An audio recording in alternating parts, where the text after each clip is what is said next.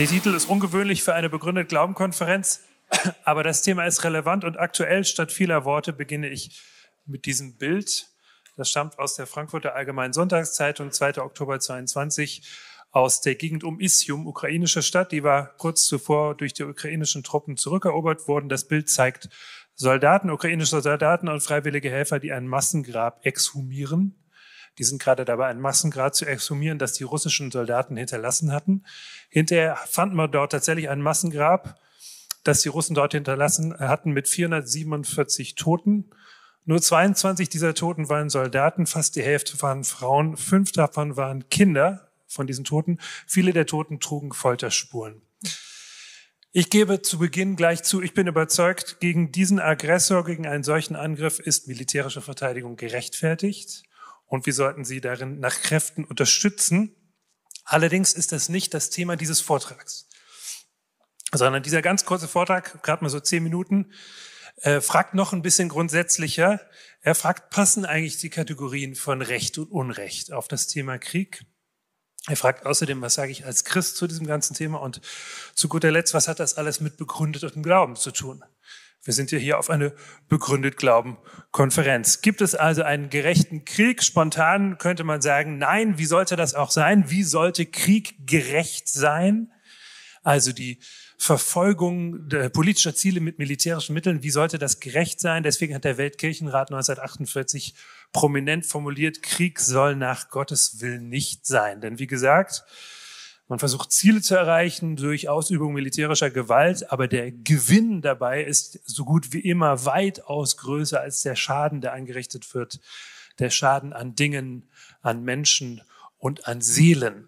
Das gilt allerdings vor allem für sogenannte Wars of Choice, also Kriege, zu denen man sich entscheidet, zu denen man nicht gezwungen ist.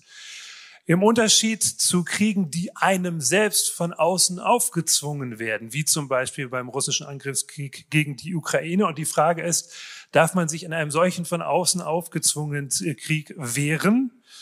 Die Theorie vom gerechten Krieg sagt, ja, das darf man. Das hat zum Beispiel schon Cicero 44 vor Christus so formuliert.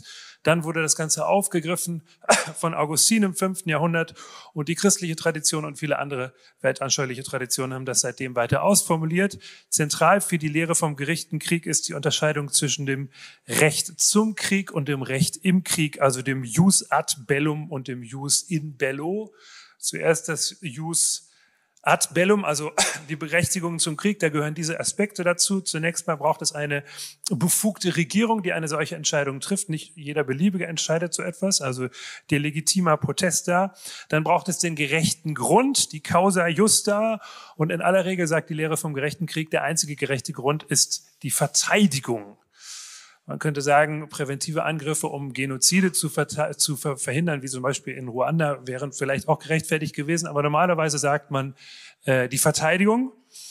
Und deswegen haben auch äh, die, diejenigen, die Aggressionskriege angezettelt haben in der Geschichte, immer behauptet, das seien eigentlich Verteidigungsmaßnahmen. Selbst Hitler hat 1939, als er Polen überfallen hat, behauptet, das täte er zur Verteidigung. Auch Putin hat zu Beginn des Ukraine-Kriegs behauptet, er würde sich oder die russische Minderheit äh, in Teilen der Ukraine verteidigen.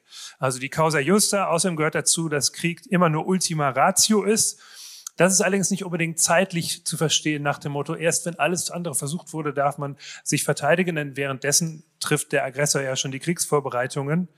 Das ist, sagen viele Historiker, ein Problem der 1930er Jahre gewesen, als man Hitler sehr lange hat gewähren lassen, während der schon kriegerische Akte vollzog. Ultima Ratio heißt nicht unbedingt zeitlich letztes Mittel, sondern äußerstes Mittel. Das heißt, nicht militärische Mittel haben immer Vorrang. In der Neuzeit ist zu dieser Lehre noch eine Reihe von weiteren Kriterien hinzugekommen, vor allem die Erfolgsaussichten. Also gerechtfertigt ist kriegerisches Handeln nur dann, wenn es irgendeine Aussicht auf Erfolg hat. Davon wird normalerweise unterschieden das Jus in bello, also das Recht im Krieg. Dazu gehört die Zulässigkeit der Mittel. Sind die militärischen Mittel überhaupt dazu geeignet, äh, im Krieg sich zu verteidigen oder löschen sie die ganze Bevölkerung aus, wie zum Beispiel Massenvernichtungswaffen, die deswegen geächtet sind oder äh, im Falle von Nuklearwaffen als reine Abschreckungswaffe äh, nur gedacht werden. Außerdem ist ein weiteres Kriterium die Schonung der Zivilbevölkerung. Die leidet natürlich immer in jedem Krieg, aber sie darf nicht das Ziel der Angriffe sein. Und deswegen entbrennt nach jedem modernen Krieg immer auch sofort ein Propagandakrieg in den Medien darum, ob jetzt die Zivilbevölkerung absichtlich ähm, äh, geschädigt wurde oder nicht. Dann sagt die eine Seite, äh, ihr habt ein Krankenhaus angegriffen, die andere Seite sagt, ja, aber ihr habt euch damit Soldaten extra verschanzt. Äh, das gehört zu diesem Kriterium dazu. Außerdem gehört zum Jus in Bölle auch der angemessene Umgang mit Gefangenen und Verwundeten. Der angesehene amerikanische Philosoph Michael Walzer, der hat äh, ein äh, Standardwerk zu diesem Thema geschrieben, Just and Unjust Wars. Ist politisch eigentlich eher links und der hat sich in den letzten Jahren auch immer wieder sehr kritisch über amerikanische militärische Aktionen geäußert. Der hat wenige Wochen nach dem Beginn des Ukraine-Kriegs einen Artikel geschrieben, wo er eindeutig das Recht der Ukrainer äh, begründet, sich in diesem Krieg militärisch zu verteidigen.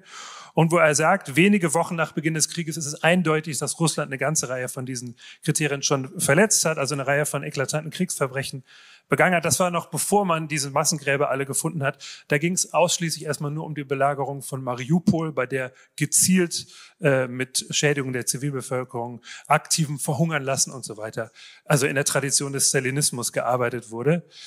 Äh, soweit also die Lehre vom gerechten Krieg in aller Kürze.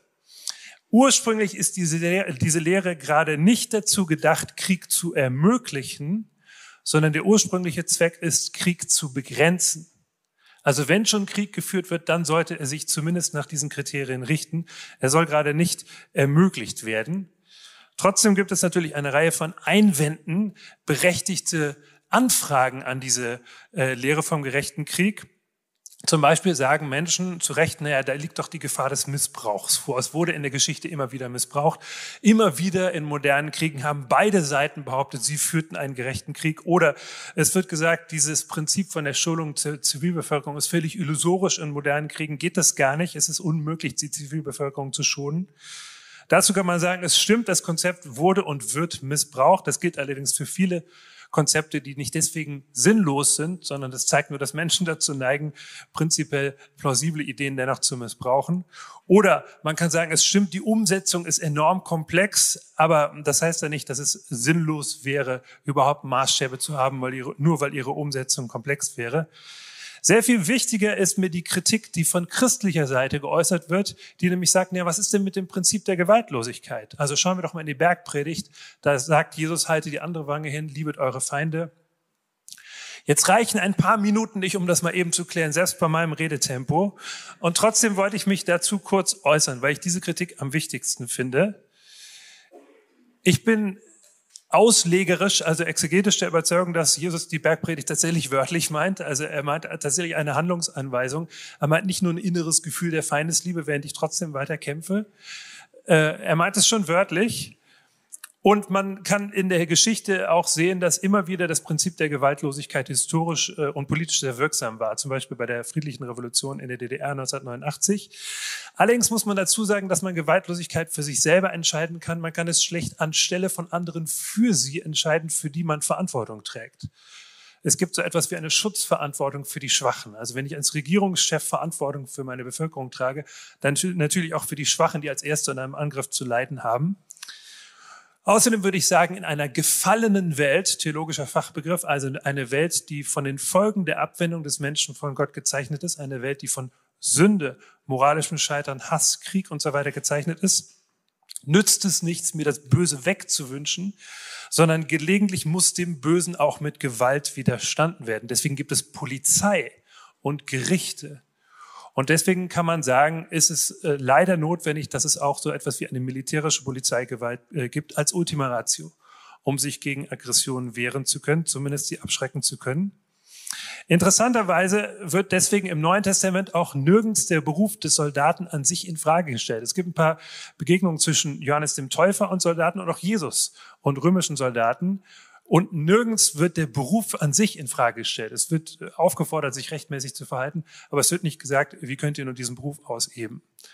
Also die Kritik an der Lehre vom gerechten Krieg ist wichtig, gerade die christlich-pazifistische Kritik, die nehme ich sehr ernst. Ich war lange Zeit selber Pazifist. Ich habe Zivildienst gemacht in den 90er Jahren aus Überzeugung. Ich bin kein Pazifist mehr. Ich nehme diese Kritik aber ernst. Ich halte sie dennoch für grundsätzlich widerlegbar und möchte hinzufügen, dass in der christlichen Ethik heute eher vom Konzept des gerechten Friedens gesprochen wird. Dabei werden die Kriterien des gerechten Krieges mit gebaut, aber man denkt stärker vom positiven Ziel her. Das heißt, das positive Ziel ist nicht nur, dass Gewalt abwesend ist, sondern dass ein Friede entsteht, der ist gerecht und dauerhaft. Dabei werden die Schwachen geschützt. Zu einem solchen gerechten Frieden gehört auch die Gewaltprävention, also die Vorbeugung von Gewalt durch Abschreckung oder auch durch Abwehr von Gewalt. Das heißt, die Kriterien des gerechten Krieges, welche Berechtigung hat man sich zu wehren und wie verhält man sich dann, die Kriterien gelten weiterhin, aber sie sind eingebaut in dieses Konzept. Da wollen wir hin, zu einem gerechten, dauerhaften Frieden. Was hat das Ganze nun mit dieser Konferenz zu tun, mit dem Thema begründet Glauben? Entscheidend ist aus meiner Sicht das Wörtchen gerecht. Soweit ich sage, dass etwas gerecht ist oder gerecht sein sollte, appelliere ich an einen Maßstab oberhalb individueller Interessen. Also es geht nicht darum, das, was mir am besten gefällt oder das, was der Stärkste am besten durchsetzen kann, sondern um das, was objektiv gerecht ist. Ich appelliere gerade bei diesem Thema auch an ein Recht oberhalb des nationalen Rechtes. Es ist auch die Logik der Kriegsverbrecherprozesse gewesen nach dem Zweiten Weltkrieg oder in den 90er, 90er Jahren in der Aufarbeitung der Balkankriege, dass man gesagt hat, es gibt ein Recht, das steht oberhalb des nationalen Rechtes und vor dem sind Menschen auch verantwortlich. Warum sollte uns ein solches objektives Recht kümmern?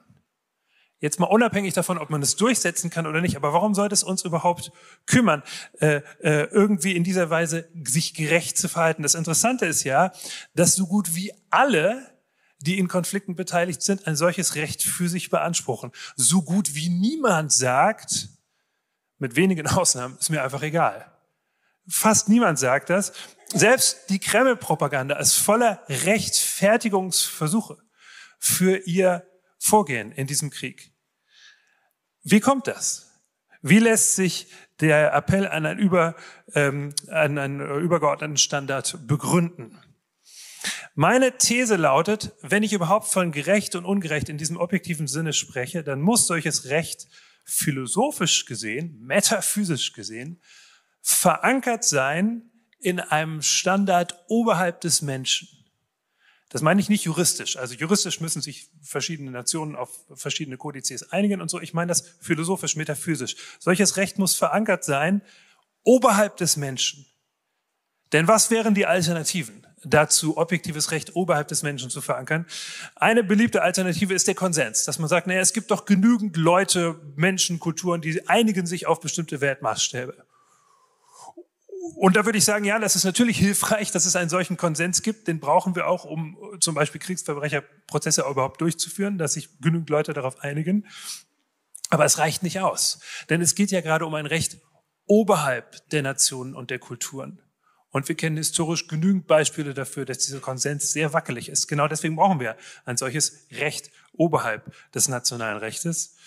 Ein weiterer Versuch, sowas wie objektives Recht und Unrecht zu begründen, wäre die Empathie. Dass man sagt, naja, wenn man nur genügend Empathie hat, merkt man, ich fühle mit den Geschädigten und deswegen kann ich nicht einfach Kriegsverbrechen irgendwie ignorieren. Und natürlich ist Empathie eine zentrale, extrem wichtige menschliche Eigenschaft. Für das Training im ethischen Verhalten unglaublich wichtig, dass man das bei Menschen ausbildet und fördert. Aber Empathie erklärt noch keine Verpflichtung. Empathie motiviert vielleicht das Recht anderer Menschen zu achten und anderer Nationen, aber sie verpflichtet nicht dazu. Also in Empathie steckt Motivation, aber noch keine objektive Verpflichtung. Das heißt, diese ganze Diskussion um den gerechten Krieg ist der Anlass für die Rückfrage, warum ist es eigentlich wichtig, zwischen Recht und Unrecht zu unterscheiden? Also wenn ich solche Kriegsverbrechen, wie sie hier zu sehen sind oder zu spüren sind, wenn ich sie verurteile, dann ist es ja nicht nur Geschmackssache. Ich sage ja nicht nur, ach, ich, mir gefällt das nicht, sondern ich sage, es ist himmelschreiendes Unrecht, was hier passiert ist. Was also, wenn die Vorstellung von Recht und Unrecht nicht nur ein menschliches Konstrukt ist, nicht eine Illusion, die wir ausgebildet haben in einem Universum, das eigentlich ohne Führung ist und, und sinnlos ist und dem unsere Werte herzlich egal sind, sondern was ist, wenn es eine Instanz gibt oberhalb des Menschen, die dafür einsteht? Ja, es gibt Recht und Unrecht. Und diese Instanz ist nicht ein Etwas, sondern ein Jemand, ein persönlicher Gott, den man kennenlernen kann. Und welche guten Gründe dafür sprechen, sich auf ihn einzulassen? Darum geht es heute den ganzen Tag. Danke fürs Zuhören.